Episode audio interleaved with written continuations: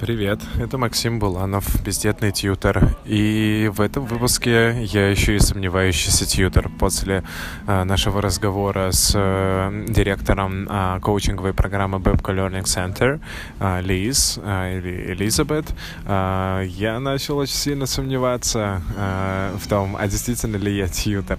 Э, но все равно я важное понял после нашего разговора. Um, тот путь, который выбрало тьюторство в России, конечно же, отличается от того пути, а, который прописан для тьюторов, коучей и менторов а, в той же Америке. И, как показывает практика нашего проекта с Оксфордским российским фондом, также российское тьюторство сильно отличается от того, что понимается под тьюторством в Великобритании. У нас, как говорится, свой особый путь.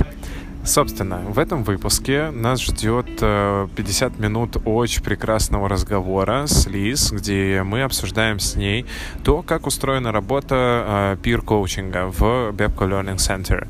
Э, по факту пир-коучинг — это история про то, как э, успешные студенты проходят специальное обучение в университете, получают э, локальный сертификат университета на осуществление коучинговой деятельности. Формально это называется success coaching, то есть э, это студенты, которые помогают индивидуально тем студентам, которым либо предписано по определенным показателям проходить, проходить коучинг, либо работают с теми, кто захочет просто так прийти. В этом разговоре мы обсуждаем, а, как вообще устроена система коучинга, то есть эм, Лиз рассказывает про цикл, а, как определяются вот эти, а, как она называет, популяции студентов, которым предписан коучинг, среди них и спортсмены, среди них и бывшие военные, которые обучаются в университете, среди них студенты различных факультетов, которые не имеют высоких академических успехов. Соответственно, а, каждый факультет э, составляет в начале года список таких студентов, а, подсчитывает... Thanks a lot подсчитывает э, их средний академический балл и говорит, что вот эти пять человек с нашего факультета обязательно должны проходить коучинг. Что значит обязательно проходить коучинг? Э, назначается либо еженедельная часовая встреча, либо встреча раз в две недели. Каждая встреча строится на определенном сценарий, а, который разработан а, национальным, национальным институтом коучинга. Я потом поищу, посмотрю, что это такое. И эм, мы с Лиз обсуждаем, собственно, что это за категория студентов. Мы обсуждаем, из чего состоит э, программа сопровождения, почему студенты вдруг пропадают с радаров и перестают получать коучинг, какие студенты, наоборот, продолжают э, его получать, какие, собственно, поднимаются вопросы на этих сессиях. А, также мы обсудили а, с ней немножко-немножко система того, как у них устроена система интервизии. А, надо отметить, что всего в центре работает 15 коучей.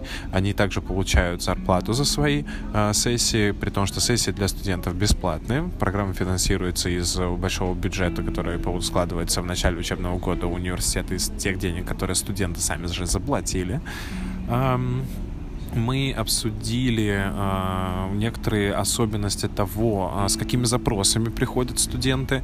Э, Лиз привела несколько примеров э, того, с какими проблемами приходят студенты. Э, и также очень интересно получилось отделение разговора, где мы обсуждаем с ней э, некоторые экстремальные ситуации, а именно как устроена система таких отчетов, оповещений. Э, что это за система? Если где-то кто-то из преподавателей коучей, тьюторов, неважно, а, опозна опознает, что у студента есть какая-то проблема, что студент, э, не знаю, склонен к суициду, у него э, сниженная самооценка. А, она мне показала этот список, там порядка 60 маркеров, по которым можно написать такой отчет. А, собственно, когда кто-то из преподавателей или вспомогательного персонала отмечает про студента такое странное поведение, ну, странное, в смысле, ненормативное, да, которое потенциально опасное, он должен должен написать такой отчет в специальный центр поддержки студентов, и если приходит несколько таких оповещений о студенте за короткое время, то предпринимаются конкретные меры по оказанию помощи такому студенту. Конечно же, если один раз про человека такое написали, то ему просто направляется письмо с рекомендацией, что было бы неплохо проследить за этим, потому что кто-то из преподавателей беспокоится о вашем состоянии. Соответственно, студент может отказаться от этого, а может и согласиться на это. Но если там получилось несколько таких эм, несколько такой обратной связи про одного человека, то там уже сопровождение становится обязательным. Вот. А это становится очень интересной системой, потому что это помогает э, предотвратить какие-то а, негативные а, события в жизни человека. К сожалению, да, случается, что и учеба, и работа, и проблемы в личной жизни, э, там, бедность, э, бездомность у студентов, проблемы с психическим здоровьем, все это имеет место быть. И, конечно же, с этим нужно работать. Собственно, я вас приглашаю послушать наш разговор с Лиз. Он длится порядка 50 минут, и, в принципе, он получился достаточно интересным. Я считаю, что и мой английский стал как-то немного лучше за эту неделю. В всяком случае, я стал э, гораздо увереннее себя чувствовать в разговоре, и это не будет, это будет не последний наш разговор с ней. Мы договорились, что мы еще раз обязательно пообщаемся и э, обсудим, э, собственно, как устроены э, тренинги для коучей. Они встречаются каждую пятницу и обсуждают конкретные методики э, и э, области работы. Поэтому мне будет чем еще с вами поделиться. Приятного прослушивания. Okay. Uh, talking to Elizabeth, uh, who is uh, the director of uh, which kind of program? Yeah, what, so what do you lead here? Yeah. Great question. I am an assistant director Uh-huh. um, here in the Bepko Learning Center. I'm the same level as Jennifer, who you met with, except that she oversees all of our mentors and I oversee all of our coaches. Okay. So coaching and mentoring are a little different, as I'm sure you know. Um, and yeah, so I supervise our peer coaches. Yeah, that's actually the point uh, of my uh, observation here. Uh, so I'm a Fulbright scholar, Mhm. and uh, our program is called. Thank you very much. It was a long wait. Yeah.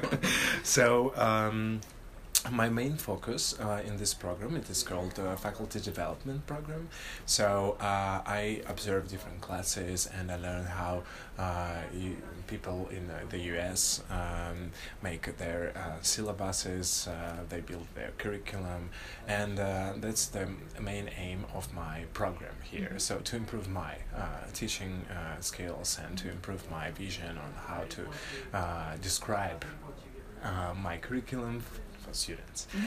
and uh, my subject in russia is uh, called like tutoring Mhm. but uh, russian vision on tutoring uh, is different uh, because um, uh, we call it like a, uh, we help uh, student development in Mhm. general so it includes both coaching Mhm. like academic skills uh, soft skills coaching uh, secondly it is um, the second focus is to be, help them build their vision on their own individual learning pathway Mhm. so uh, it's not only about um, subject studies, but it's uh, on the bigger vision, bigger scale of their life. Like, Mhm. uh, what are my interests? What um, what is my profile as a learner?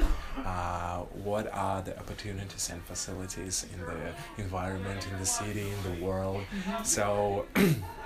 Generally, we work uh, we work face to face with students Mhm. and with children and with adults, with every kind of learner, Mhm. and uh, we help them to reflect uh, what is happening in their learning uh, pathway. Mhm. So I was quite surprised um, seeing Bepko Learning Center Mhm. that here uh, in this center you um, divide um, mentoring, coaching, tutoring, Yeah. and I'm very excited to know more about uh, what is uh, coaching and mentoring. Mhm. So we had a conversation with Jennifer. Mhm. She told me lots of wonderful things about mentoring, and she shared her syllabus. And we even have appointment for me to uh, come join her class and observe several uh, lessons. How, how, how does she teach uh, students uh, to be an effective mentor? Mm-hmm. So I would like to know more what you are doing uh, with your peer coaches, Yeah. uh, especially uh, because uh, in Russia I have uh, my own project. It's called Ray Academy. Mhm. Uh, we work with um, uh, high school students, high school pupils, um, and we build uh, different um, events for um, soft skills development, like time management, uh, emotional intelligence, social intelligence. Especially my theme is uh, media literacy, for example, yeah, how to how to be a uh, media literate person.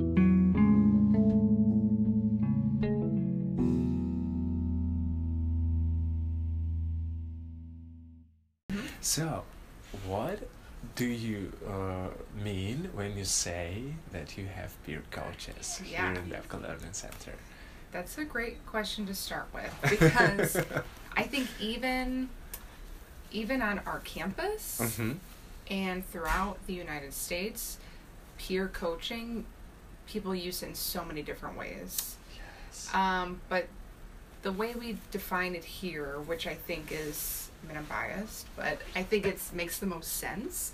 Um, actually, kind of start with tutoring Mm-hmm. because you already know about mentoring. Mm-hmm. So with tutoring is kind of the most specific it gets. Mhm. You know, it's really one on one or a very small group, but the tutor has specific I'm just gonna close this stuff so it's not distracting to you. Sorry. Oh, that's okay. Um the tutor has specific knowledge from a class Mhm. and they're teaching the students how to do the math problem or how this concept in biology works or Mhm. whatever the content is. So it's really specific and they're really just teaching them how to do it just like the professor did. Mhm. Um, so that's tutoring. Then mentoring you learned all about from Jen. So it's still course specific, content specific, but it's collaborative learning. Mhm. So it's trying to teach the students how to learn it um, so they can continue learning it in meaningful ways on their own later. So it's a little more empowering. Um, yeah. But it's still connected to a specific course or subject. And then there's coaching, which is the Mhm. most general. It's typically one on one, again, like tutoring. Mhm. Um, but it's really broad. We serve students in any major, any year in school, um, any level of academic achievement. So we serve really Mhm. high achieving students and we coach students on academic probation or who have been academically dismissed from the university. Because the whole point of coaching is the student or the person being coached is the expert. Mhm. Whereas with mentoring and tutoring, the mentor and the tutor is the expert. They have all of this knowledge about the course and activities to do. And They even have a background and uh, their own learning history, like a little Yes. story, like experience. Yes, they've taken the class Mhm. before. So there's a little bit of mentoring that goes with it, meaning, let me tell you how I did it. You might be able to learn from that. But coaching, I might coach a student who is in engineering. Mhm. I don't know anything about engineering. Yeah. Or they might have some kind of life experience that I've never dealt with. So the model that we use teaches the coaches to rely on the student Mhm. to provide their own examples, think of Mhm. what's worked in the past, what's their motivation, what have they tried already, um, and to for them to come up with their own plan.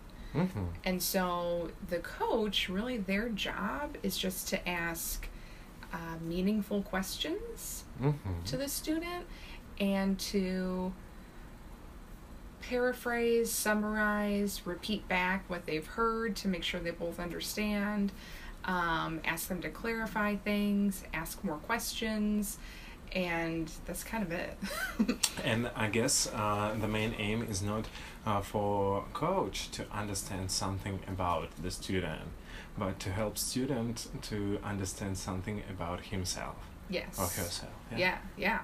And over time, I think both will get to understand the student, but the student might never get to understand the coach, which Mhm. I think is the big difference. You know, the mentor, the students might learn from the mentor and learn about how they approach Mhm. something, how Mhm. they deal with the Mhm. assignment. Um, but this with a coach, it may never be about the coach at all. Mhm. Um, that being said, there are peer coaches, so Mhm. they they will talk about school. Um, they'll build rapport with each other, and so they will just have normal conversation too. And at the end of the coaching conversation, they might say, "May I offer a suggestion?" Meaning, like, can I tell you something I've tried that might work for you? It's related to your plan. Um, but hopefully, that's not most of the conversation. Mhm. So uh, also um, in in our um, like school, yeah, uh, we also say that uh, tutor, like we like in general, yeah, Mhm. uh, he doesn't um, share his experience. Mhm. He is a reflective person. He understands uh, the basics, uh, the basic principles of uh, how people learn, Mhm. uh, what some basics of psychology, yeah, of development, and they know all those uh, like asking techniques, Mhm. yeah, how to how to help his uh, coachee, Mhm. yeah, to succeed. Yeah. But uh, we never give advices. We never share our experience. Uh, only uh, we do that only when um, coachee uh, asks Mhm. for some advice or some uh, help, like Yeah. and how you did that. Yeah. Yeah. Um,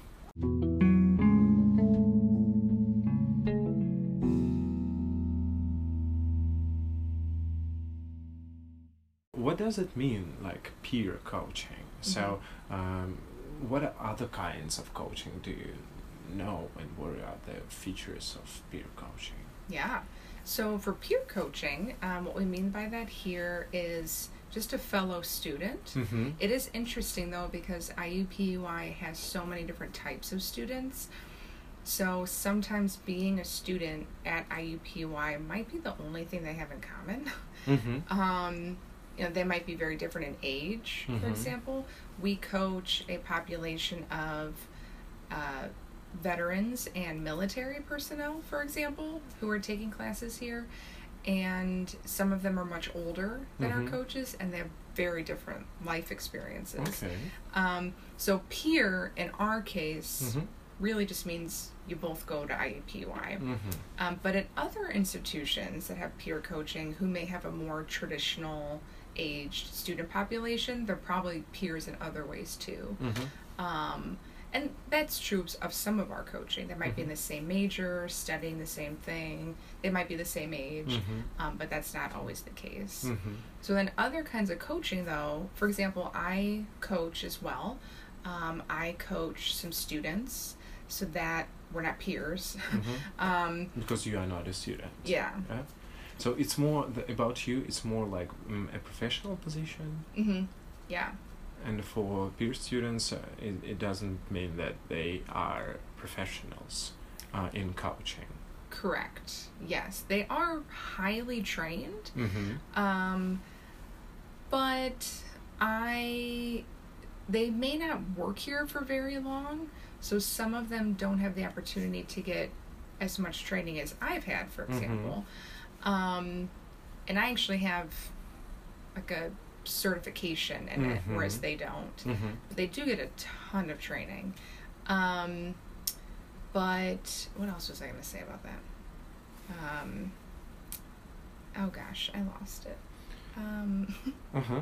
So um, that's the difference, yeah, because a professional coach, uh, he has more uh, training, especially uh, has a certificate or a diploma. mhm. Yeah. So how long does it take uh, to take to have a certificate to be a professional coach? Yeah. So there's so many different ways to do it. So Mhm. many different ways. For me personally, Mhm. um, I have two different certifications, and each of them took one year, and I Mhm. did them at the same time. Mhm. So one year. Um, one of them is an Indiana University coaching certification, Mhm. and it's not formal classes. I didn't pay tuition or anything like that, Mm-hmm. but it is ongoing training every month for a year. Mm. So I'm certified in two different models. The second model is this one here, which Yeah, I've seen this theme, and uh, it's it looks very wonderful. you can have this if you want it. oh, and it's got you. like the where it comes from and stuff. oh? Yeah yeah so it's called the inside track coaching model Mhm. you can keep that if you want Oh, i have thank you. a Thank you very thousand much. um, so this is what all of my peer coaches get trained on Mhm. and this also took one year for me to get certified on but those are either um, like an indiana university specific one or this is a company that certifies people there's also national certifications Mhm. which you actually have to sit for an exam to do, and they have ongoing requirements. So I'm sitting for an exam sometime this fall, Mhm. probably in November or Mhm. so. Um, so hopefully I'll have also that national certification as well. Wow. Um, Good luck to you. Yeah, we'll see. we'll see. Um, but the Indiana University certification process is connected to that national one. And if you get uh, Indiana University certification, uh, it's um, uh, legitimate uh, only in Indiana University. So, um, it's basically it's legitimate anywhere, depending on what you want to do with it. Mm-hmm. If I want to be a professional coach Mhm. on the side, like Yeah. make that my business and coach clients just in the world, Yeah. um, I would do much better if I had a national or an international, Mhm. really formal certification. Mhm, Um, but it just depends on your clients, probably. Yes. you know. yes, Yes. But most professional coaches who have that as their full time job Mhm. have a national one. Okay. And those can be very expensive. Mhm. Very expensive. But since Indiana University has this curriculum that I could do, um, it was really manageable. Mhm. But sometimes it can be like ten thousand dollars or Mhm. something. It's a lot. Um, so most professional coaches do something like that. Um, but for what I want to do, I want to do coaching in higher education, um, and maybe coach a little here Mhm. and there on the side. But um, yeah, So um, um, we are talking about uh, especially uh, a special field of coaching, like academic coaching. Mhm. Yeah. So not like a life coaching or a business coaching. Yeah. Uh, and um, what uh, what are mm, the themes in academic uh, coaching? Uh, are there, because I guess that this circle uh, Mm-hmm. shows uh, different fields of uh, theme, the theme Mhm. the fields. Yeah, about Yes. what what you can discuss uh, with uh, your coaches. yeah. Am I right? Yes. So that's a really good point. Um, life coaching would definitely be one of those ten thousand dollar Mhm, fancy mhm, mhm. certifications. um, the academic coaching, um, the two models that I know, one of them can be about academics, but can be about anything. Like it's, it is more like life coaching. Mhm. Um, but this one is very academic and student retention Mhm, focused. mhm. Um, and this is the one our coaches primarily use, although I teach them the other one too. And I'll show you the other one as well if you want, or email you stuff about it. Mhm. Yeah, Um, would be nice. So for this one, the eight areas, this organization did a lot of research throughout the United States and figured out that these were the eight factors that played a role in whether or not a student actually made it to graduation. Mm-hmm, mm-hmm, And what we tend to do is focus on academics the most. Mm-hmm. And in the past, my program, that's what we did. We taught study skills, note taking, test taking skills, and we still do that. But now we also ask students about these other seven areas too. So, health would be personal, um, physical, mental health. Career is do you know what you want to do when you graduate, and do you know a path for how to get there?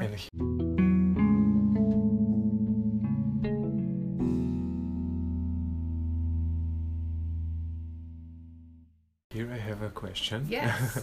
uh, because I know that uh, in IUPUI uh, there are also advisors, Mhm. and I had an idea. Mhm. I okay, I will have some interviews next week with advisors Mhm. uh, from SPEA. Okay. SPEA, yeah.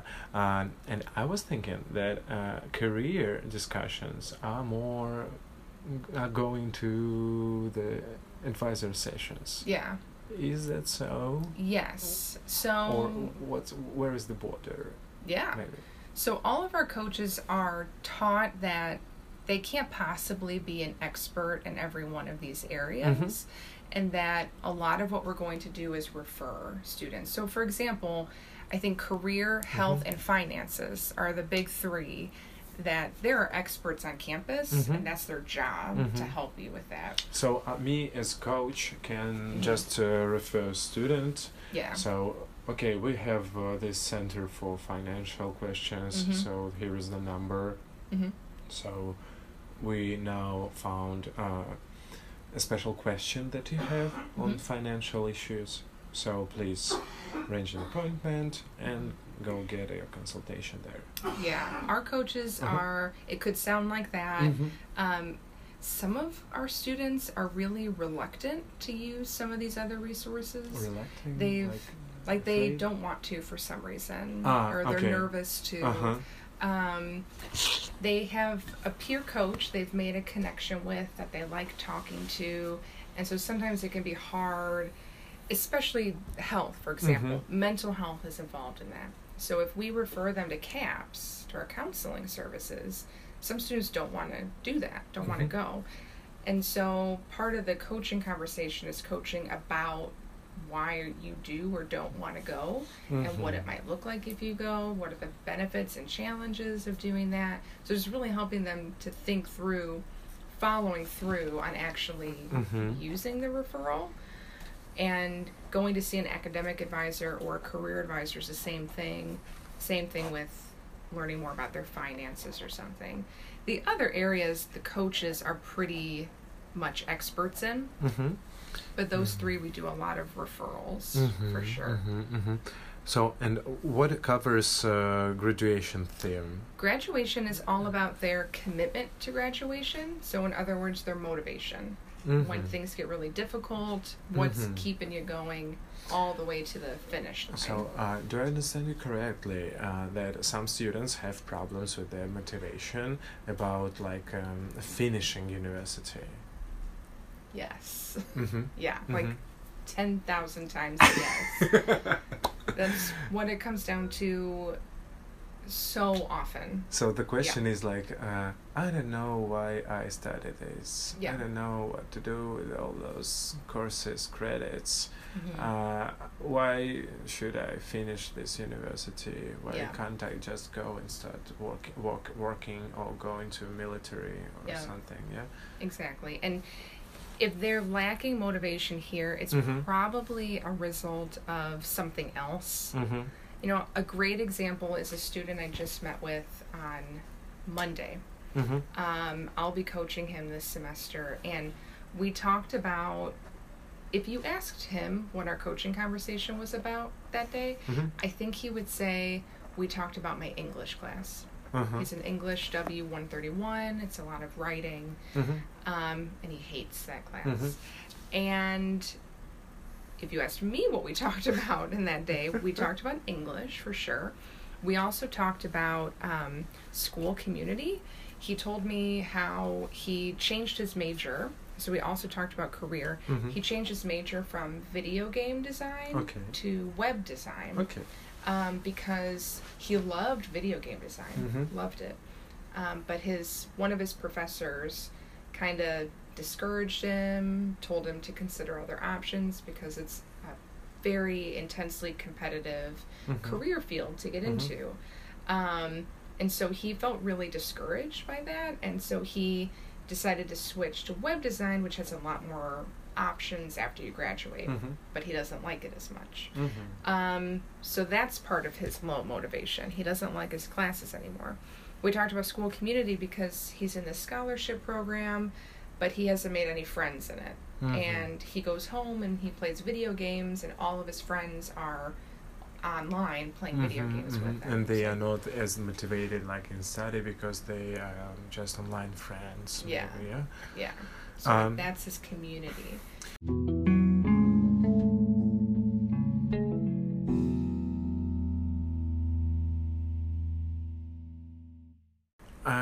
I'm not sure that I understand the whole system of like how university works, Mhm. but uh, from what I know, maybe you will cl- clarify some things for me, please. Um, I know that um, there are several. Co- okay, one course provided uh, like with a special code name Mhm. uh, for the special grade. Uh, and uh, there are there could be several um, professors who give that course Mhm. like for example um, we have like evaluation and education Mhm. for the five grade students and uh, we have uh, classes with mr x with mrs y and mr z Mhm. uh, they are all three courses are built on the same standard they cover generally the same questions but they have small differences like uh, um, depending on uh, the academic freedom of uh, the professor yeah Mhm. uh, so um, why how um, discussing that case with uh, your coach yeah Mhm. uh, why didn't he try uh, an, another professor? Mhm. I'm just interested. Yeah, I think that's a great Uh-huh. question. And we've only met the one time, so I don't Mhm. know for sure, but I do plan to learn more about Aha, so what it's, happened. it was only the first Yeah. session. yeah, Oh, wow. Yeah. Okay. so much came Uh-huh, up in that uh-huh, session. uh-huh.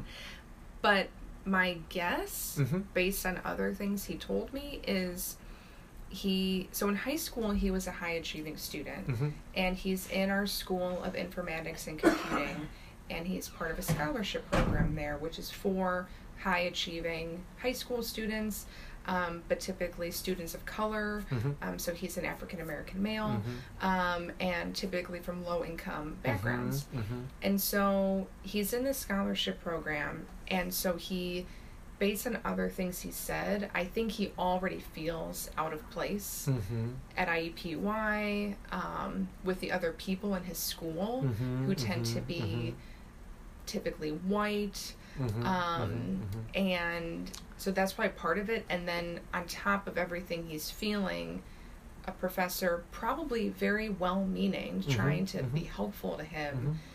And how he interpreted it was, you don't belong here. And he just switched majors. And it. I'm probably simplifying it. I don't know the whole story, but I've heard a very similar story many, many, many So there, there's some kind of iceberg of reasons, yeah? yeah, yeah, So the student uh, understands only the top, like what you can see, like okay, he's told me something, I'm bad, I'm not successful, I will Mhm. change it. But uh, as a coach, you understand like the other part, like a uh, undercover, hmm undercover part of Yeah. the iceberg. Yeah. yeah. Because if a professor told me that, Mm-hmm. I'd probably say, I don't care what you think. I Uh-huh. like this. You Mhm. know, I might have said that, but other students with, you know, I have a lot of privilege. I was really prepared for college. I always expected I would be in college. Everybody looked like me when I went mhm, to mhm, college. mhm. Um, so it's just a totally different, Mm-hmm. you know. My guess is that had something to do with it. Mhm. Also, though, his dad Mhm. is another part of it. His dad is a very important influence in his life. Mm. Um, he really wants to make his dad happy. He doesn't want to disappoint him. Mm-hmm. And so um, his dad doesn't love video games either. Mhm. So I think he had all these factors saying this is not a good path. Mhm. Um, but then he's in a major where he's all of his grades got worse, and he quite honestly might not graduate now. His Mhm. grades are not good, but he started very strong when he Mhm. first got here. Mhm. Mhm. So yeah. Ah, okay. Um, so, okay, I have so many questions. Yeah. um, so, uh, as a coach, uh, w- mm, I hear that uh, okay, professionally we can understand that uh, some uh, issues uh, in any case they can be divided between like psychological questions, uh, like self-esteem, self-confidence, uh, children-parent uh, relationships. Mhm. Um, I don't know, like some social issues also, like uh, like um, how do I perceive, um, uh, understand my um background, like my social background. Mhm. Yeah, uh, can I pretend to be somebody, or uh, I have no uh, examples in my family of Mhm. people pretending to be somebody like bigger than they are. Um, what is the uh, what um, okay as a coach what you see what you see as an object of your work in this th- field because you're not a psychologist Right. uh, so th- there is not your aim to help him uh, uh, to cope with uh, that issues about Mhm. like his father self-confidence Mhm. uh, but what is your field of your uh, influence Mhm. So that is correct. I am definitely not a psychologist. Uh-huh. Um, I studied Spanish and business, Uh-huh. and then my master's is in higher education. So, um, so now, but with coaching Uh-huh. and the techniques we have, the questions we have, is I think for most students, most of the time, really meaningful self reflection can be very Mhm. powerful Mhm, mhm. and they almost always can figure things out themselves. But if, I mean, I've talked to enough students by now to know if something is really persistent, an ongoing issue, or if they've had some kind of traumatic experience, Mhm. if they've disclosed to me that they have Mhm, some mhm, kind of mhm, mental mhm, health um, uh, situation, you know, I'll always refer. Like this seems like a deeper issue. So I s- you see the borders like Oh, of your professional action. Yeah. Yes. And I'm just very transparent with them about it. Mhm.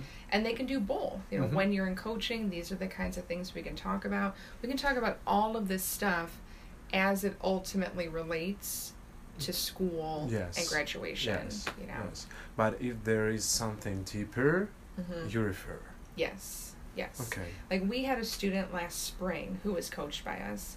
Um, and during his semester, he attempted suicide. Mm-hmm. And so he was hospitalized for a short period of time. Mm-hmm. And when he got out and came back, he still wanted to do coaching. And he also went to therapy. So he did both. Mhm. And the our therapist on campus talked to me and the coach about just how to explain that to him. This is what you can talk about here. Mm-hmm. Mm-hmm. Anything else you should be talking about there. And he Mhm, was really Mm-hmm. open to that.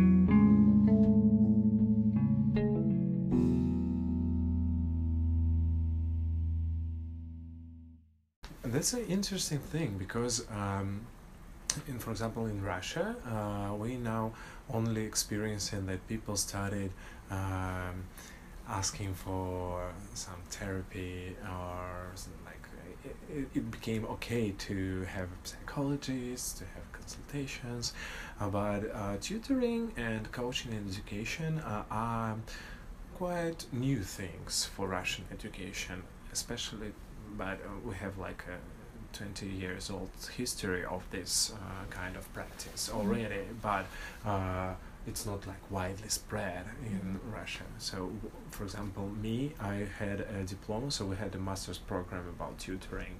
Um, I graduated in 2012 and I had only uh, diploma number 10 in the whole country Wow. yeah for that and uh, now we have like the 10 year old master's program and each year we um, graduate students uh, like 15 17 students in Mm. master's degree Mhm. about that so they try to reflect on it etc and um, uh, the thing is that um, one of the questions uh, how do you explain uh, okay i have two sides of the question one Mhm. side of the question uh, how you, do you explain uh, what are your uh, professional borders Mhm. like what themes are okay what themes are not okay for Mhm. you or are okay for you but you don't work with them Mhm.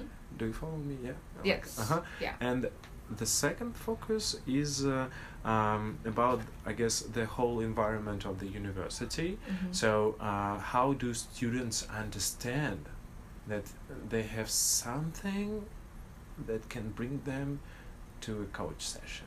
Mm-hmm.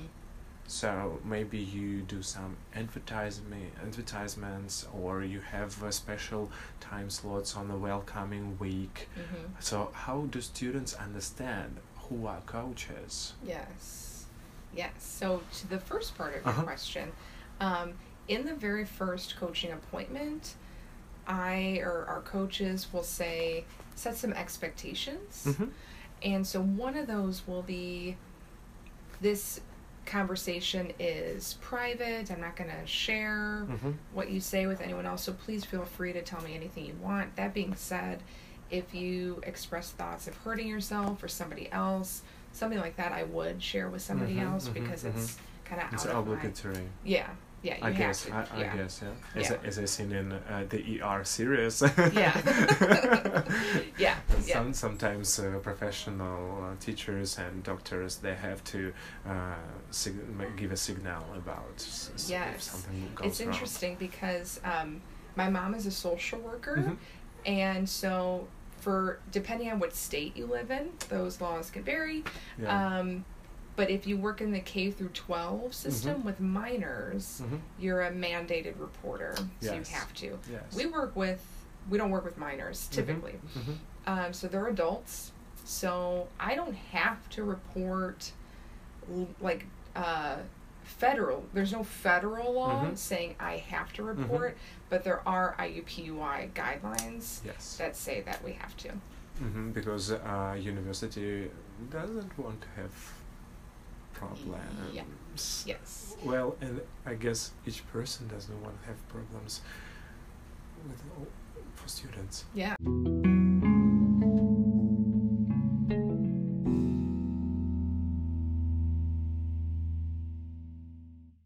have you heard of um, our behavioral consultation team Um, I guess no. I, I know that uh, now it is a week of uh, suicide prevention Mhm. knowledge or, or something like that. I'm not sure in yeah. the form firm in, te- in the name.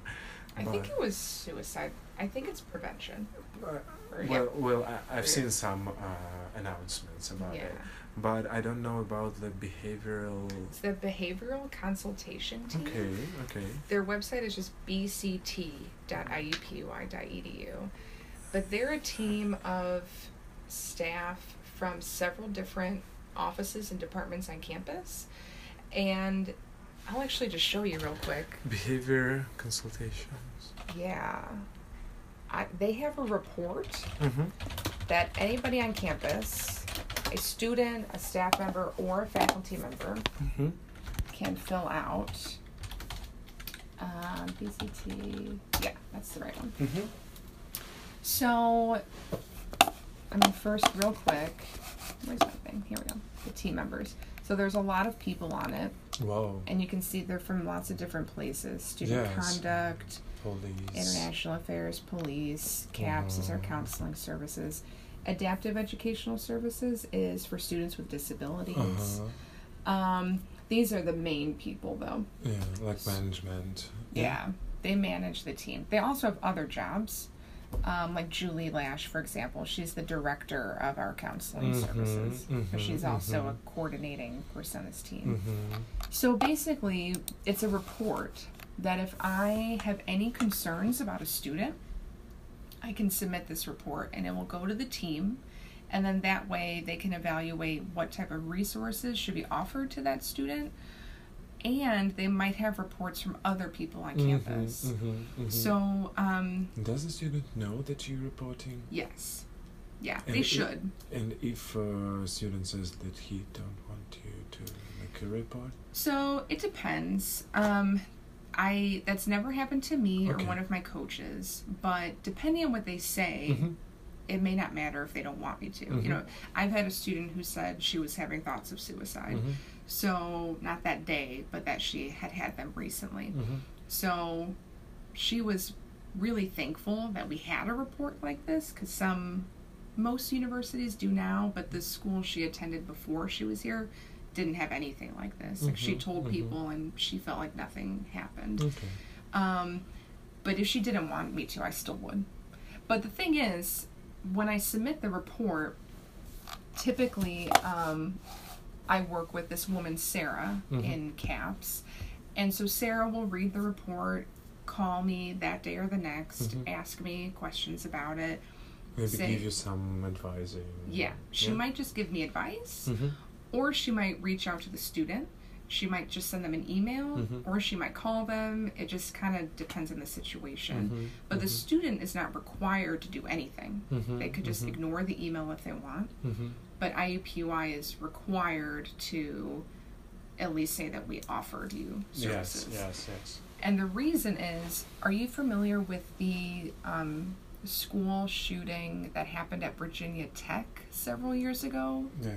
Um, and so when that student did that, they found out later that at least a few people in various parts of campus Mhm. all had expressed concern about him, hmm but there was no way for everyone to communicate together. hmm So in this case, a math professor and me, who Mhm. don't know each other at all, Yeah. might both submit a report. But this is the point Yeah. where where all the concerns are get together, yeah. and the people from this team can uh, see the situation. Yes. Okay. And it could be about anything. That's I mean, very thoughtful. if the student you know is having signs of mental health issues that's typically what it's for or violence or Uh-huh. something um, but it, it can also be if a student tells me they're homeless hmm you know i've done the report for that Mhm. or if they tell me Any kind of problems. yeah Yes. yeah I see the big list. Like issues reported. hmm She's known to you. Yeah. Okay. Even if person feels guilty. hmm Okay. yeah so wow. and if it's not you know sometimes they just say okay you already referred them to caps hmm you've done everything you need to do. Hmm we're okay. Mhm. like they may not even reach out to the students sometimes. Hmm um but for me probably about half the time they do Mhm. depending on the situation And um, Liz, is this uh, practice uh, common for uh, the U.S. universities, or is just uh, like IUPUI is in the leading positions? i think for most large public universities i imagine everybody does this Mhm, now mhm, the very small private Mhm. ones it probably just depends mhm, um, small, uh, like religiously affiliated Mhm. universities may or may not. I think it really just depends, but they mhm. have different rules. You know, they Mhm. can do Yeah. what they want basically. So And how, how long has been this practice uh, in IUPUI? Approximately. I I've been here for five years. And October will be my five year anniversary, and it's been here since I've been here. But before that, I worked at a small private university, and we didn't have one Mhm. that I'm aware of. Mhm. Um, so at least five years here, I think. I think it was always here since I've been here. Five, But five years is uh, is a big is a big time. yeah, I will say the people on the people on here that work in caps. Mm-hmm. Um, so like these two, Sarah is who I usually work with, but Mhm. Julie and Sarah are very responsive and Mhm. just wonderful to talk to. Mm-hmm. They would know how long it's been around. Um, Because it, it um, why I'm asking, yeah, um, uh, in in our studies uh, we discussed that uh, tutor uh, uh, is an environmental teacher, uh, environmental pedagogue. So uh, sometimes when we don't have opportunity to uh, hire lots of coaches, lots of tutors, so we can find some administrative resources or some uh, know-how uh, like this one. Th- this for me is an environmental feature of the university. Mm-hmm. So it's uh, like w- the way how things work here. Mm-hmm. So how to uh, how university helps student uh, to thrive thrive Mhm. here yeah uh, because uh, uh, if uh, if university doesn't have this thing so we can't s- uh, like s- we are blind to our students we don't see that So, uh, for example, when I used to work as in school as a teacher, uh, I would be working with the seventh and eighth grades, uh, like teaching them Russian literature. Um, I also uh, try to um, initiate such things because uh, we only had conversations, for example, Mhm. uh, when uh, uh, something happens. Mhm. So this thing is uh, the idea that we uh, are mm, we believe in our students Mhm. that everything was, will be okay. Mhm. But if something goes wrong, we will uh, prevent it. Yeah. This definitely is more about prevention. Yeah, it's very, it's very, it's Learn very about things earlier. So this uh, this is a, a very uh, meaningful feature for Mhm. me of the uh, like learning uh, educational environment here. Yeah. Yeah. Mm-hmm. And I bet IUPUI is a very um, siloed campus, so all the different schools kind of do their own thing. Mm-hmm. Us in University College, where I work, are very good about doing this report, I Mhm. think. Like the academic advisors use it a lot. Um, but I, I don't know if every school Mhm. uses it as often. Some Mhm. might use it more than Mhm, us. mhm. You know, we're probably all just a little different. So it is an envir- a campus environment tool, but I'm curious how consistent we are Mhm. with it. Mm-hmm. But I can say pretty confidently in this college that we're good about it. Okay. Uh, wow. So, um, coming back to uh, the coaching. Yes. Um, um, so you showed me the plan of the session. yes. And you asked about um, advertising. Hmm? You asked about advertising Oh yeah, yeah, yeah. The second, the second, the, the second part. Yeah, Yeah. of course, of course. I Uh-huh. forgot about that. So we we do a few things. Um, for example, you can have this if you want. We have some print things we hand out to people, and they do say the kind of things we can talk about in Uh-huh. coaching to again help set those expectations. Uh-huh. Um, I also saw uh, posters in the Yeah. Learning Center about mentoring, coaching, tutoring. Yeah. Yeah, we have Mhm. all of that. We have a lot of digital signage on TVs and things like that. We Uh-huh. do social media Uh-huh. stuff. But honestly, vast majority of the students we coach are either required to come to coaching by their program or they've been referred by a friend or a professor or something Ah. like that.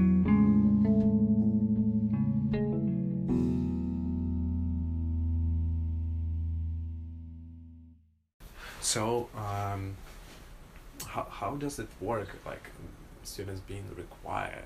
Yeah, so we coach. Um, let me actually just pull up real quick. And if there's any of this that I show you that you want me to send you in an email, just let me know. I, can do that too. I am happy with anything that you would Okay. like to share with me. then I'll send you a big email. Uh, let's see. I am looking for our student populations breakdown. So we coach several different populations of students every semester. This is just our program. Mm-hmm. Um, Oh, program of what? Uh so, for example, huh. we do all these different populations. Some of them are required to come get coaching with us, some of them are not. But So- most are required. So, uh, do I understand you correctly? Uh, we have students. Students are different. Uh, they have different majors. They have different uh, interests. Uh, so, what do you mean saying student population? So, for example, I see athletes. Mhm. Okay, so athlete is it a uh, character or So, type of student? so, so the athlete one is interesting. Um, the so are you familiar with the NCAA, the National Collegiate Athletic Association?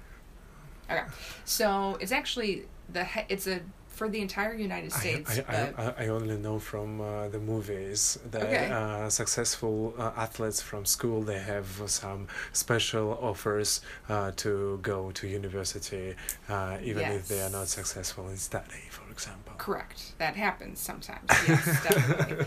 So, but that's interesting because So we have the NCAA or the NCAA, um, and it's a governing body for all college athletes in the Mhm. entire country. hmm Its headquarters is in Indianapolis. Mhm. Actually, by coincidence, it's right across the street from us. Oh yeah, I've seen. Um, they have the, yeah. ho- the uh, uh, at the park, like uh, Yeah. uh, be- behind the uh, design uh, building, art and design yes. faculty. Yes. Uh-huh. Yep. Yep. Yep. It's right by museums. Yes, yeah. yes, So that's the NCAA headquarters, and it's a museum.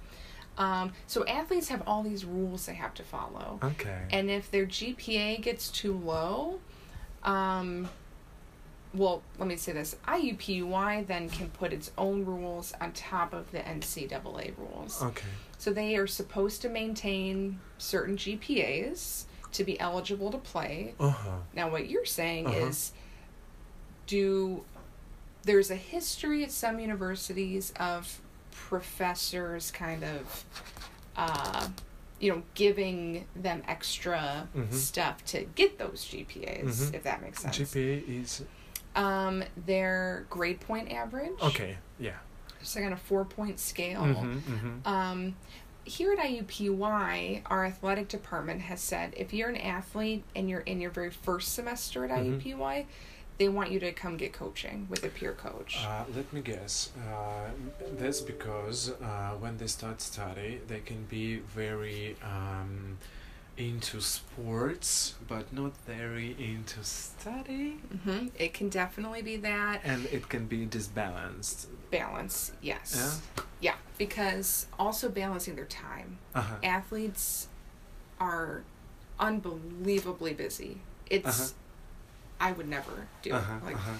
Because all the all those trainings They're in practice all day. tournaments, They travel out of town. They have to miss class often to travel out of town for games, and then they're making all of that up. So, Mm, they seem to be like homeschoolers, I guess. yeah, I mean, yeah. So we talk a lot about time management Okay. with them.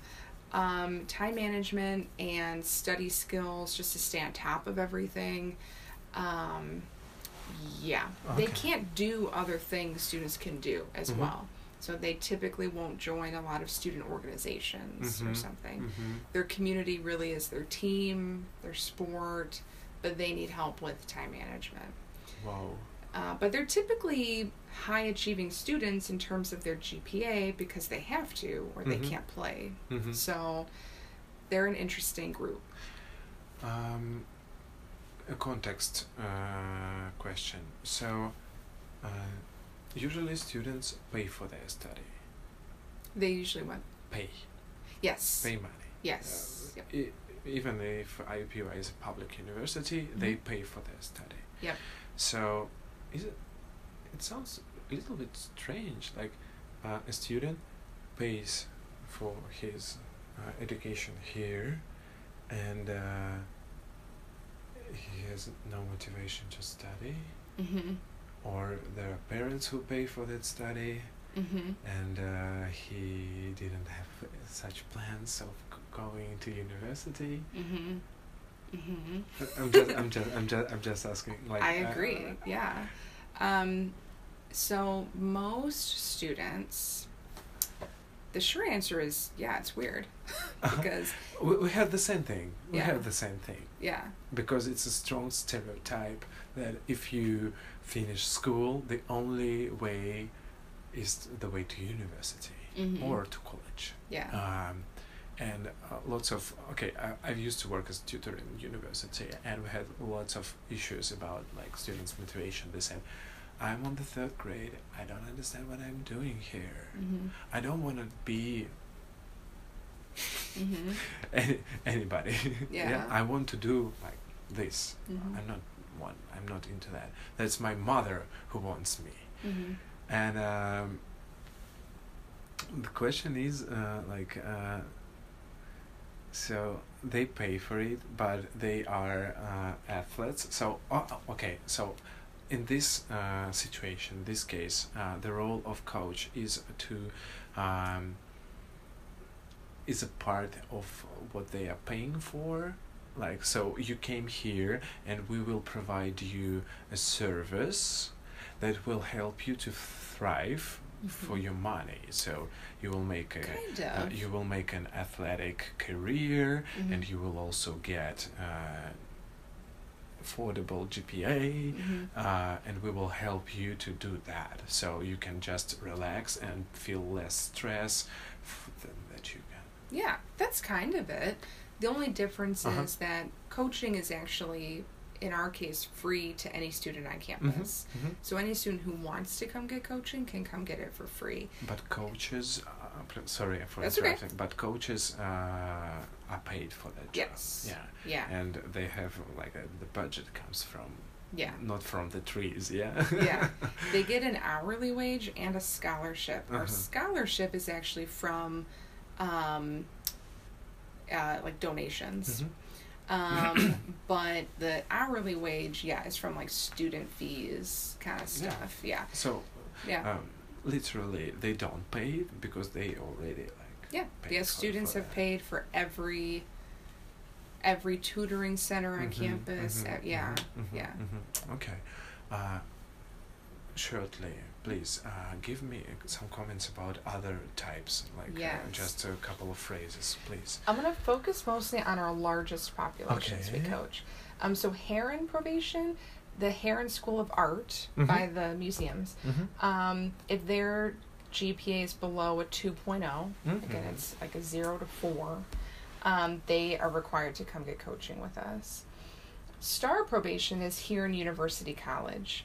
Um, are you familiar with what University College is compared to the other Uh, schools? it is some kind of um, foundational first year students, like first year, second year, and after that they got their majors and they go to schools. Yeah, yeah. Some students skip University College and directly are Mhm. admitted to their schools, but most IUPUI students start in University College. It's some kind of uh, place for undecided students. So they give, they take like uh, Mhm. foundational courses, and after one year or two years, they decide what whom to be.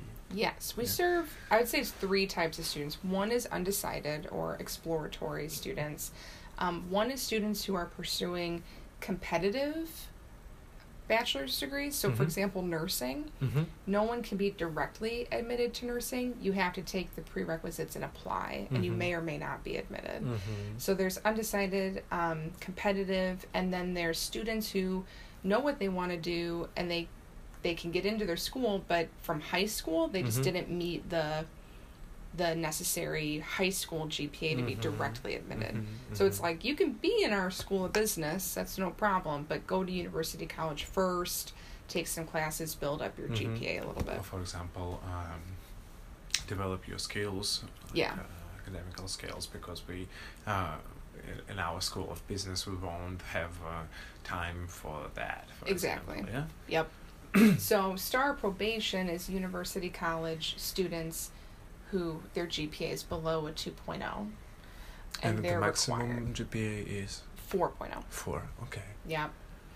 And then star reinstated is also university college. These are students who were academically dismissed, so their Mhm. GPA became so low we dismissed them from the Mm. university. And so they come coming back. Yes, they've applied to come back. We've admitted them back, but their first semester back, they have to have coaching. Okay.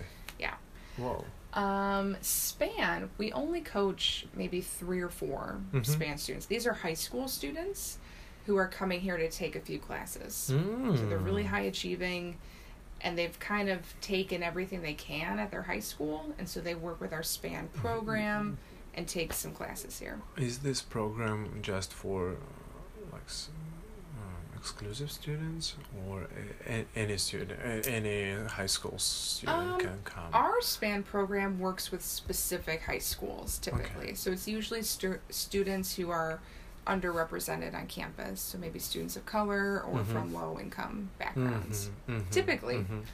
Um, and yeah. that's because they don't have such um, services at schools.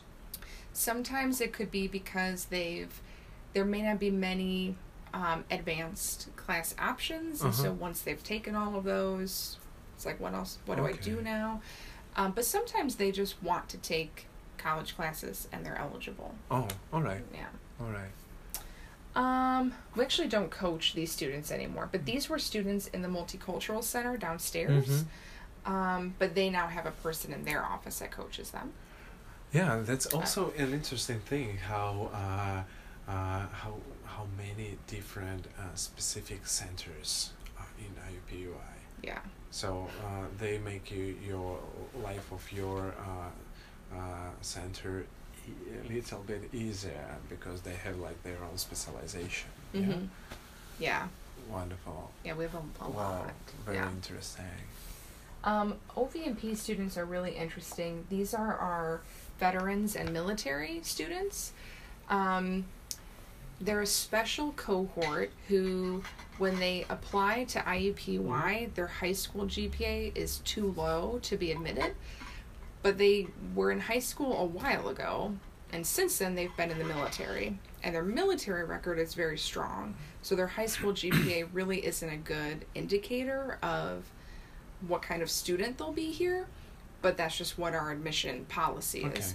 So they're admitted through this special program, but part of what they have to do is have coaching during their first semester. And this is actually the very first semester we are coaching them, so it's brand new. Mm-hmm. Um, Lift Scholars, the student I'm coaching in informatics, he's part of this program. It's just a scholarship program in that school, but if they get on probation, which is below a 3.0, Mm-hmm. um, they come get coaching. And then the last group is this one here, which is just general students. So, students, if we do a workshop, for example, we get a lot of people requesting us Like to come free do. admission workshops. Like uh, Yeah, like we can do-. We do some of those. Um, and also, a class might request us to come just to their class and talk about mhm. note taking or something.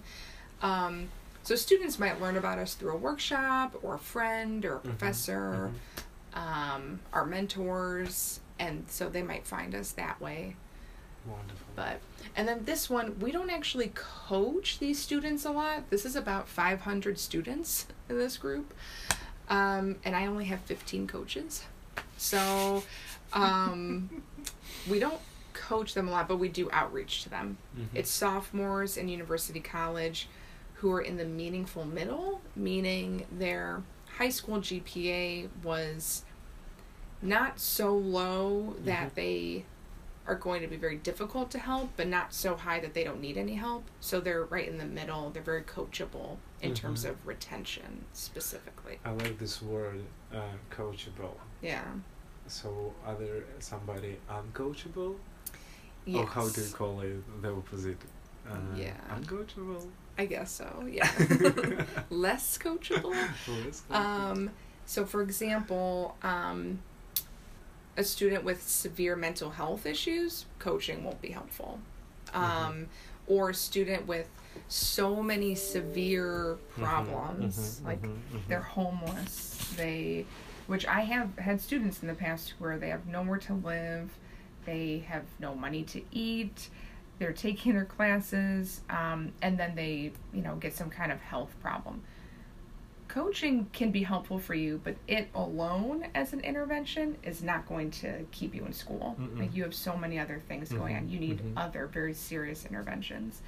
So the meaningful middle is just students who are doing okay, need some help, Mhm. could get it to graduation, may not, but Mhm. this is an intervention, could be enough to get them there. Wow. Yeah. So uh, we have a little time, Mhm. and I think I, I already uh, want to ask you for one more meeting. Yeah, of course.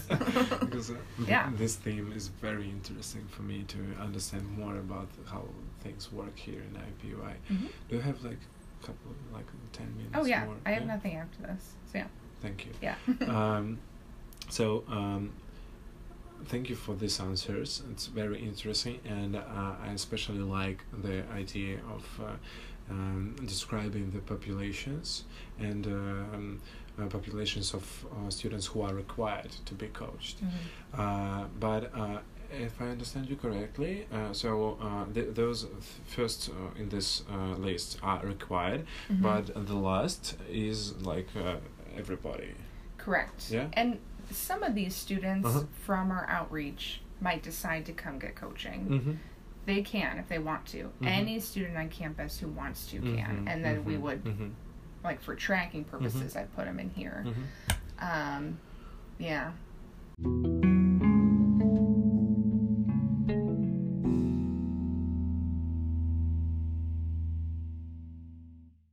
So, uh, c- c- coming back to uh, this thing, uh, this structure. So, uh, okay, this is a structure for one session. Mm-hmm.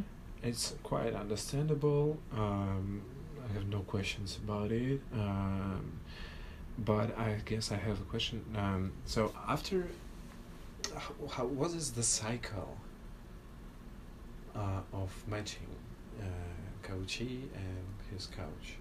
Yes. So, um, let me show you. So, it's a little complicated. Each of these populations at the start of the semester will send me their list of students that need to come get coaching. Let me get there. Here we go. So, this is my fall, everyone we're coaching this fall, pretty much. Um, so, for example, I'll pull up our veterans and military personnel. It's not too many, it's eight students. Um, and then what we'll do is I have 15 coaches and then two student coordinators, uh-huh. which maybe Jennifer talked about too. She has mentors and then coordinators who are sort of the lead students Uh-huh. and they help us manage everybody below us. So, um, because uh, those military uh, are required Mm-hmm. to have coaches, so is the, list says like that uh, you have like only eight militarians Mm-hmm. uh, enrolled.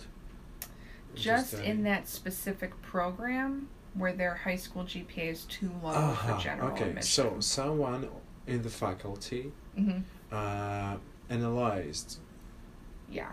uh, all the enrolled students and found that there are like eight people who uh, meet those requirements. Well, basically, for this specific program, Uh-huh. our Office of Veterans and Military Personnel started a program called the Transition Warrior Program. Okay. And so they just did a lot of outreach and Mhm. said, even though you're not um, eligible to be admitted to IUPUI, apply anyway through this specific program. Mhm. So they knew everybody that applied. Um, and then if they were admitted, Mhm. they got on this list. So they Mhm. have, I think, they were going to have about 10 in this first cohort, but eight ended up enrolling in classes. Okay. So uh, you got this list of your administrators, My student coordinator. student coordinator. And got then, this list. so then what I'll do is I'll send it to Ashton specifically, and let me go into box. Now this folder wasn't working earlier today, so it may not be working right now. Let's see. Okay, so we have a box folder. These are all of my coaches this semester. They Mm. each have their own folder. And then this is the coaching roster where I'm going to open it online. I'm going to try not to mess anything up. My student coordinator put this all together. So each coach has their own tab. So, for example, this is Claire we're looking at. And so when I get a list, I'll send it to Ashton and she'll put students on each coach's roster and she'll spread them out. Uh, and then we could see which population. So Claire, for example, has three star probation students, uh huh. three reinstated, two FYS, which is Uh huh. My director teaches a class, and Mhm. he's requiring his students to come get coaching. Um, one general walk-in, and then three Heron probation. Um, how uh, the student coordinator chooses? She just goes in order, basically. Although it sometimes depends on the um, program. So, for Mhm. example, like is a good example. She's a more experienced coach. She's in her third semester. Actually, maybe Casey's better. I'm trying to find somebody with um, Michelle. Where are OVAMP people? Oh, veteran. Okay. Savannah. Savannah's a good example. She's in her second semester of coaching, and some programs want their students to meet with a more experienced coach. Like, for example, our veterans that we're coaching, that office requested, if possible, put them on a roster for a coach with more experience because they're Uh-huh. typically older adults. And so we just want a more experienced coach to meet with them. So the coordinator gets the list. Uh, he starts communi- she starts communicating with the students from that list and gives them some kind of form. No, she'll she'll take the list I send her. So for example, I sent her a huge star probation list Yeah. just a couple days ago. And so she'll divide we had 80 Mhm. total. So then she'll divide 80 by 15 coaches and say, okay, everybody's getting five students or Mhm. whatever it was. And then put them there. Then the coach checks their roster, gets an update from Box that it's been updated, and then we'll email directly the student. Saying like, uh, "Hey, I will be your coach. Yeah. Uh, our first meeting. Let's arrange our first meeting. Yep. Um, because I'm asking, uh, because uh, in Russia we have some ideas like uh, how how does a student meets his coach. So if they don't have a rapport, Mm-hmm. if they even don't like each other, Mm-hmm. something, everything happens. Yeah. Uh, is it okay for student to ask another co- for another coach? Yes. Yeah. But uh, Typically, what happens is their schedules don't match up, uh huh.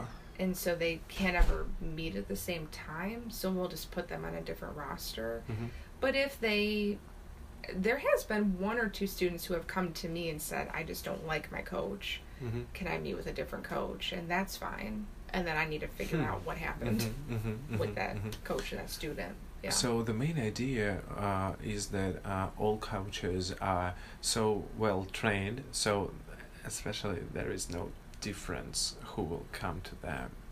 yeah. Hopefully, Yeah. Okay. Yep, that is the goal.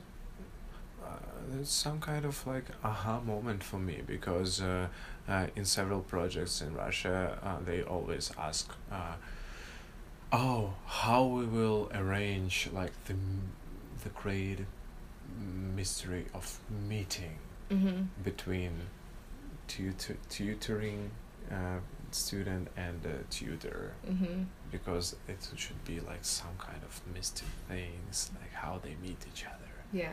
And I say, guys, it doesn't matter Mhm. how they meet.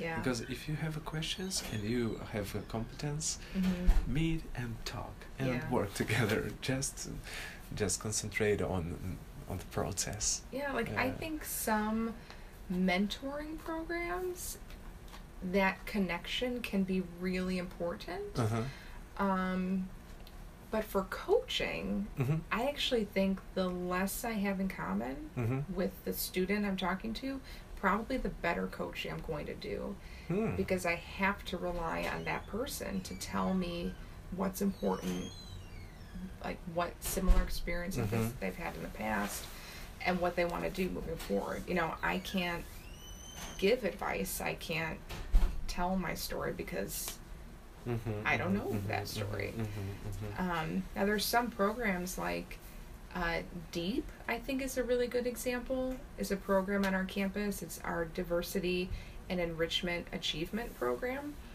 and it's for any student on campus, but it's primarily meant for students of D? color. D E A P. Diversity enrichment.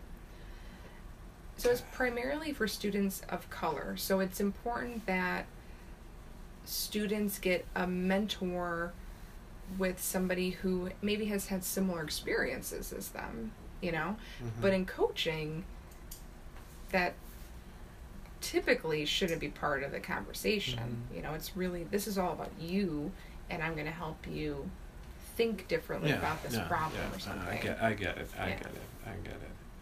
So uh, after the first um, meeting, uh, coach makes a report. I Mhm. guess. hmm Um, for example, uh, the student came in time. Uh, the situation was like this. Mhm. I had a standard plan for this session because I guess this is a standard. Yeah. Yeah. So we discussed that topic, specific topic. We dis- the discussion was like this, this, this. Mhm. We s- the sum s- summarizing. Mhm. Yeah, the summarizing section. So what uh what we decided Mhm. what are the next steps Yep. and uh, we arranged the next meeting in on us looking de- de- depending on the program okay you're required to have like twice in a month so we arranged the meeting in a, in a week Yep. and uh, how uh, when coaching stops Mhm. how the program ends and how do the coach does the coach um, create an individual program for each coachee or uh, you just have like a standard like of six meetings like Mhm. meeting one meeting two meeting three Yeah. so how how how, how coach understands how long should they uh, accompany Yeah.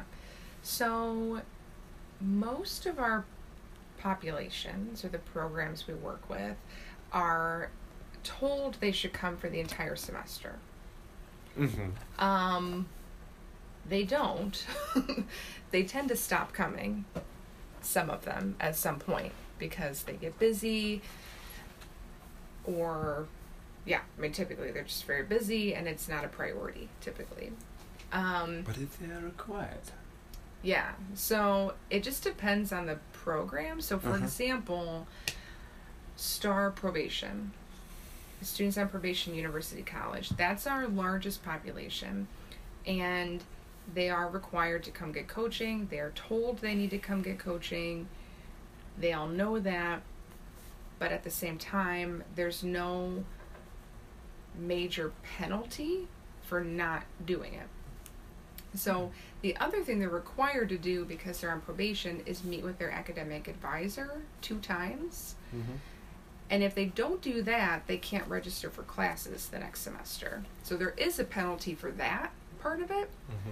But for coaching, there's no penalty like that. We just have a data saying if you do come to coaching, you're much more likely to get off probation than if you don't.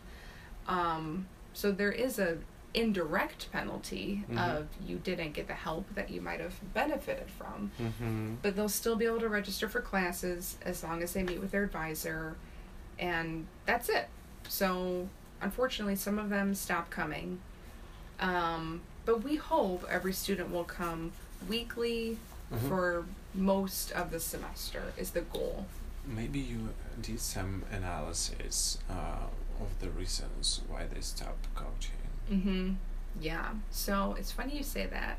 Um, I it was two springs ago. Mhm. I wanted to do that, and I I will visit it again. I think, um, but at the time I called every student that stopped Mhm. coming, and only one person talked to me.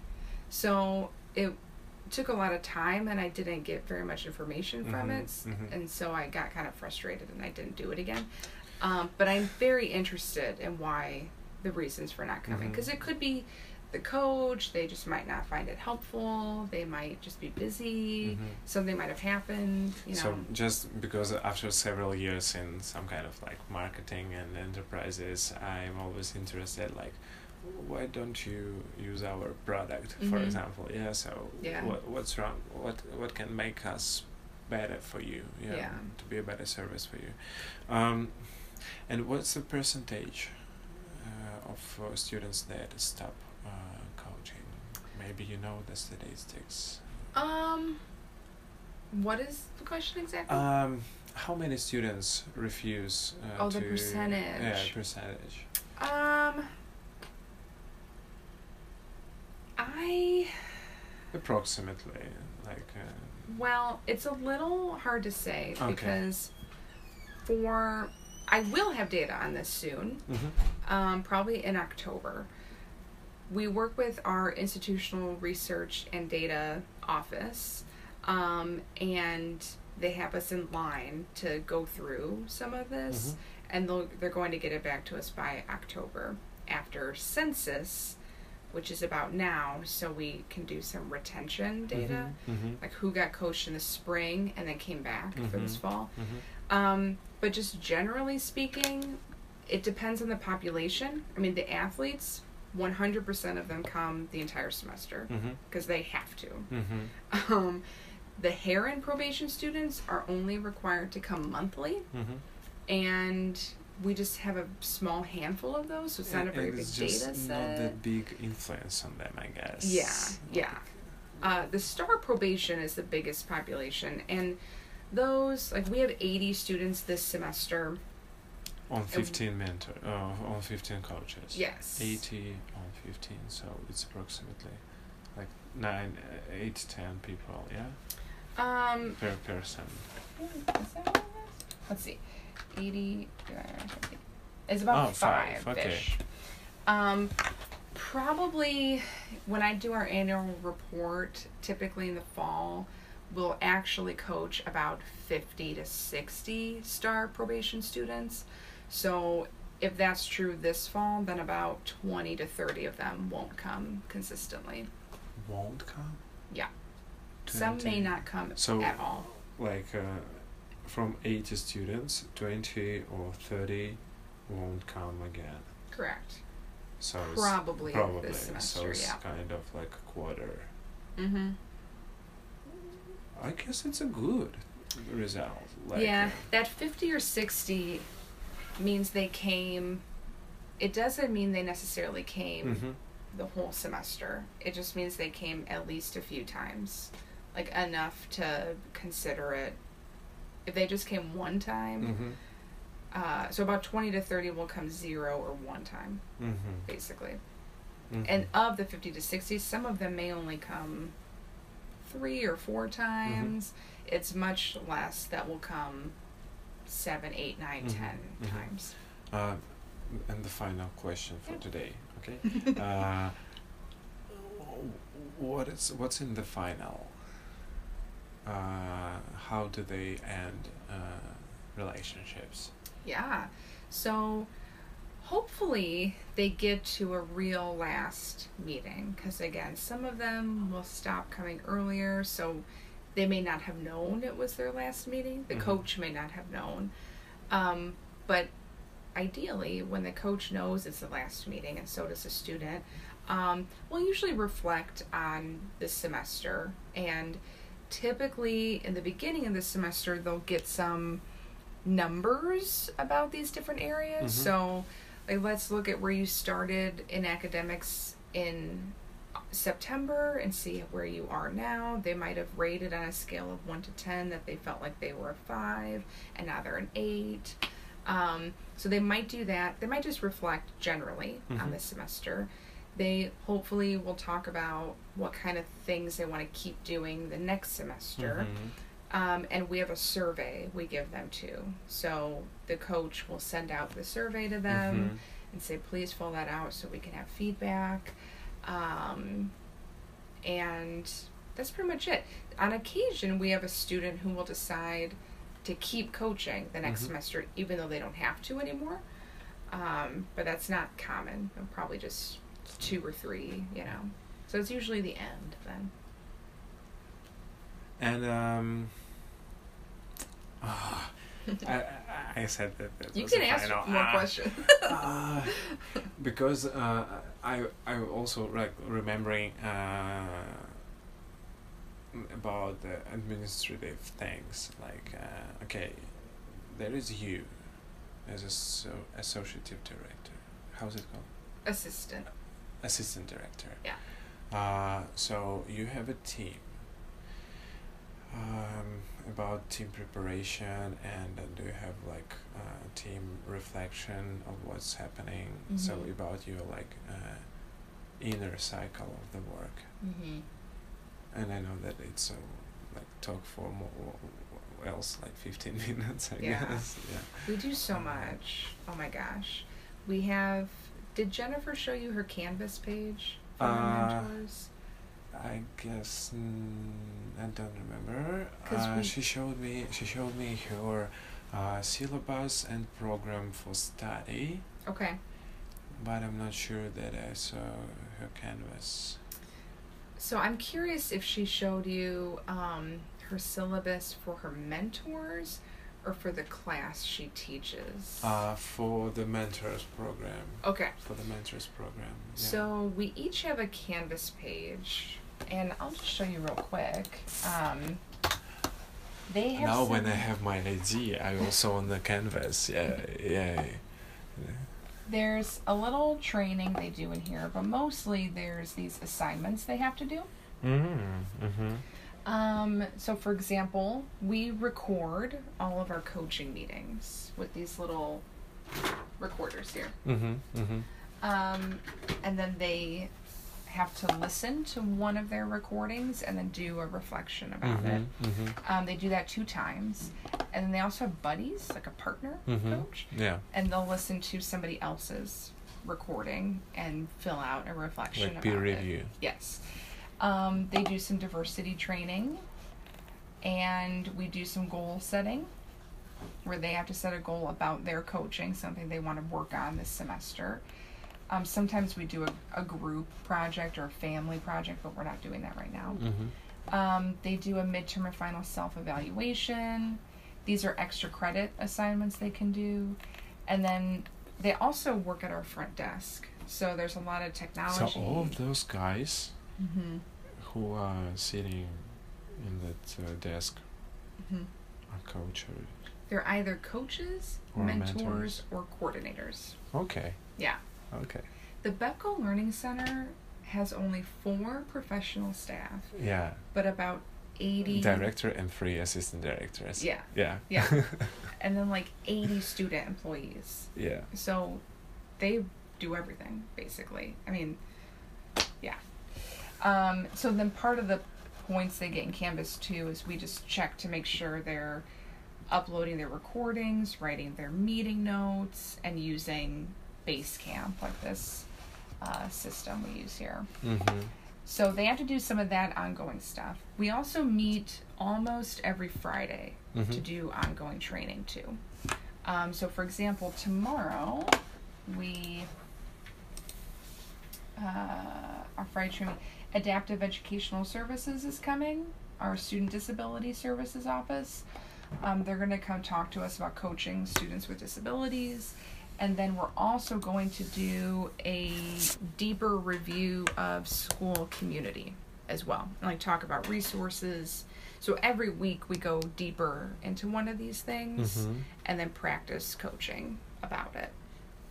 Is it uh, put on uh, s- some kind of syllabus or is just uh, Um, s- mm, kinda. We we have just a How do you choose schedule. about what to Yeah. communicate each Friday? Yeah, I don't really have a syllabus like Jennifer does for the coaches, Uh-huh. but me and the coordinators have it all laid out. Like we have a plan for all the meetings. If we're going to have a speaker, who is it going to be, and what topic we're going to dive into. If you want that, I'm happy to share it. Yeah.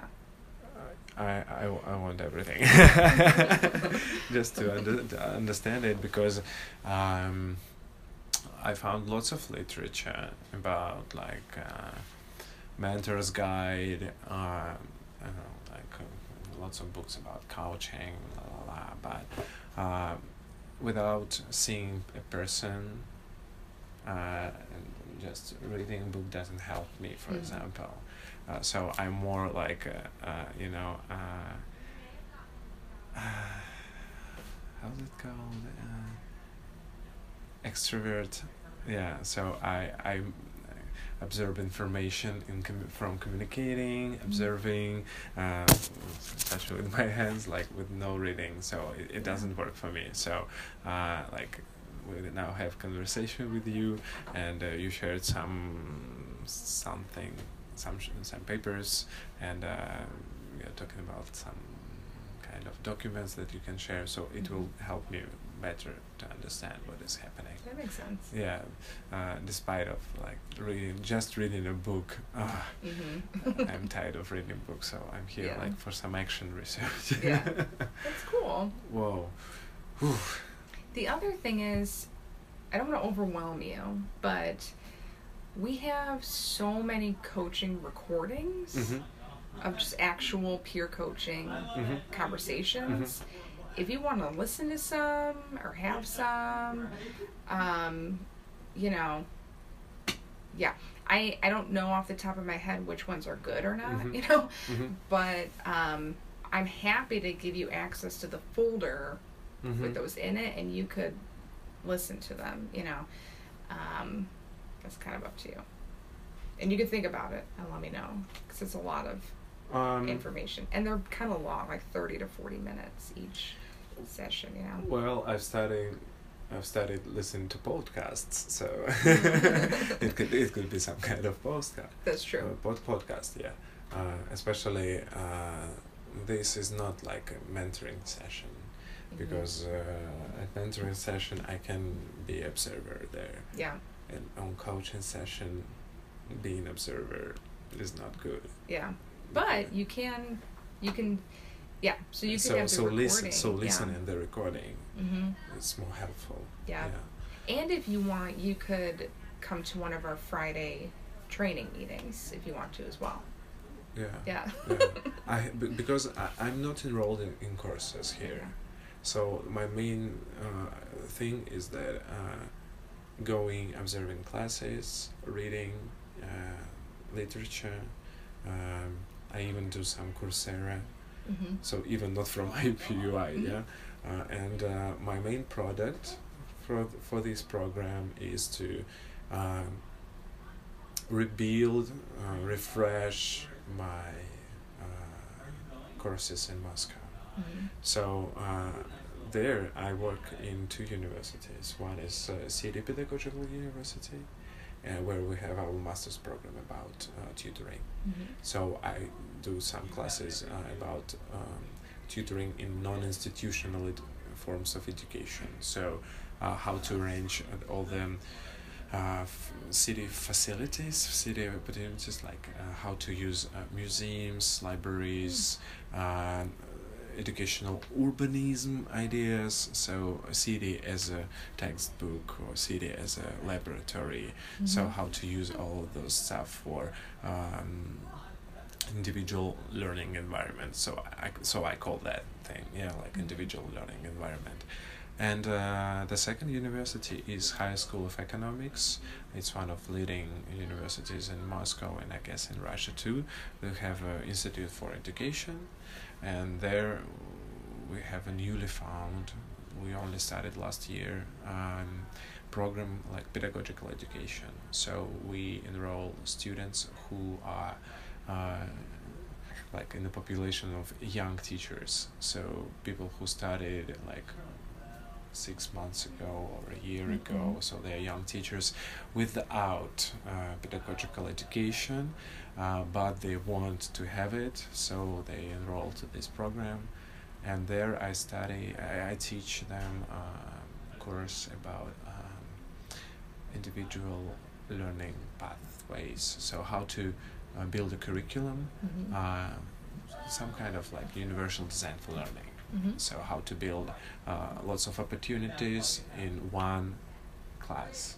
That sounds really Yeah. interesting. Yeah. So I have lots of interests. I guess I I've sent you uh, my self presentation hmm on email. So I try to list Yeah. uh, the whole classes. So if I can be resourceful for you, yeah. So um, just um, just ask me, and uh, maybe I can just mm, prepare something for even Yeah. for your mentors and tell them Thank something you. about something. Yeah. So just just any like um. Mm, how, how I don't know how to name it. Uh, so you give me proposal and I will give you a proposal. Mhm. Proposal like we. Reciprocal. Reciprocal. Yeah. Okay, so as a as a reciprocal. Yeah. Yeah, I will also get it. Thank you. Okay, Liz, let's stop for today. Okay. I don't want to. I don't want to be like overwhelming too with all those questions, Mhm. but uh, the theme is very interesting for me, and uh, I'm so glad that you uh, let me uh, introduce myself and that you gave me all those informa- that information about your work. You're doing a really great job Thank you. as I see. So I like I like everything. Uh, like uh, starting like you arrange all the things.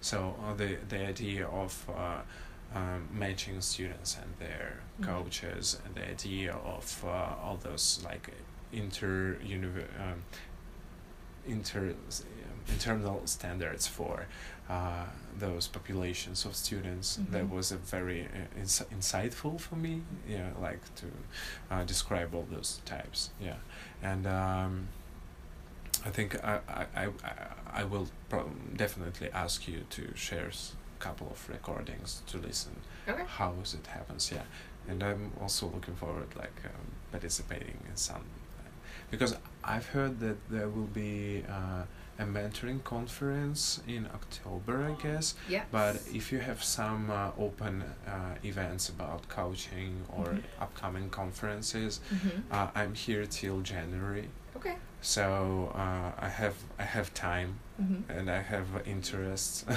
Yeah. so maybe I could sh- share uh, like Russian experience uh, and tell more about how we do this. I would love that. Yeah. Yeah, so I'm I'm open for that too. Um, Okay. and also, maybe Jennifer told you, uh. I, I, pre- uh, yes, I prepare I prepared some That's so uh, cool. some something, and I also have this for you. Thank you Uh, so much. I did those. I, I did those uh, postcards when I understood that I will come to uh, the U.S. so That's I decided cool. not to buy things, but to bring some ideas. Yeah. And um, so those are photos from this summer. Some Thank events. you. Yeah. And each uh, postcard has its own caption uh, on the other side, so you can read what is there. Um, yeah. You're very talented. Uh, thank you. And um, we have also um, magazine, uh, like scientific magazine. So Mhm. if you or your colleagues uh, write some articles and you are interested in uh, like international publications. Mhm. Or you would like to share your experience. Uh, we have we have this kind of Yeah. uh, scientific magazine, Educational Studies. So it's in my university, uh, Wow. Institute of Education. Uh, so it's in Russian. It's called like Вопрос образования Mhm. and Educational Studies, and um, I can share some information about my university too. So we have like our website translated into Mhm. English. So um, we have different events also. Um, so maybe you are open for the suggestions like international affairs or something. I would love that. yeah. Yeah. I would love any information that you can send. Yeah. Okay. So, um, what what are next steps? So uh, I can make a follow up letter Mhm. uh, about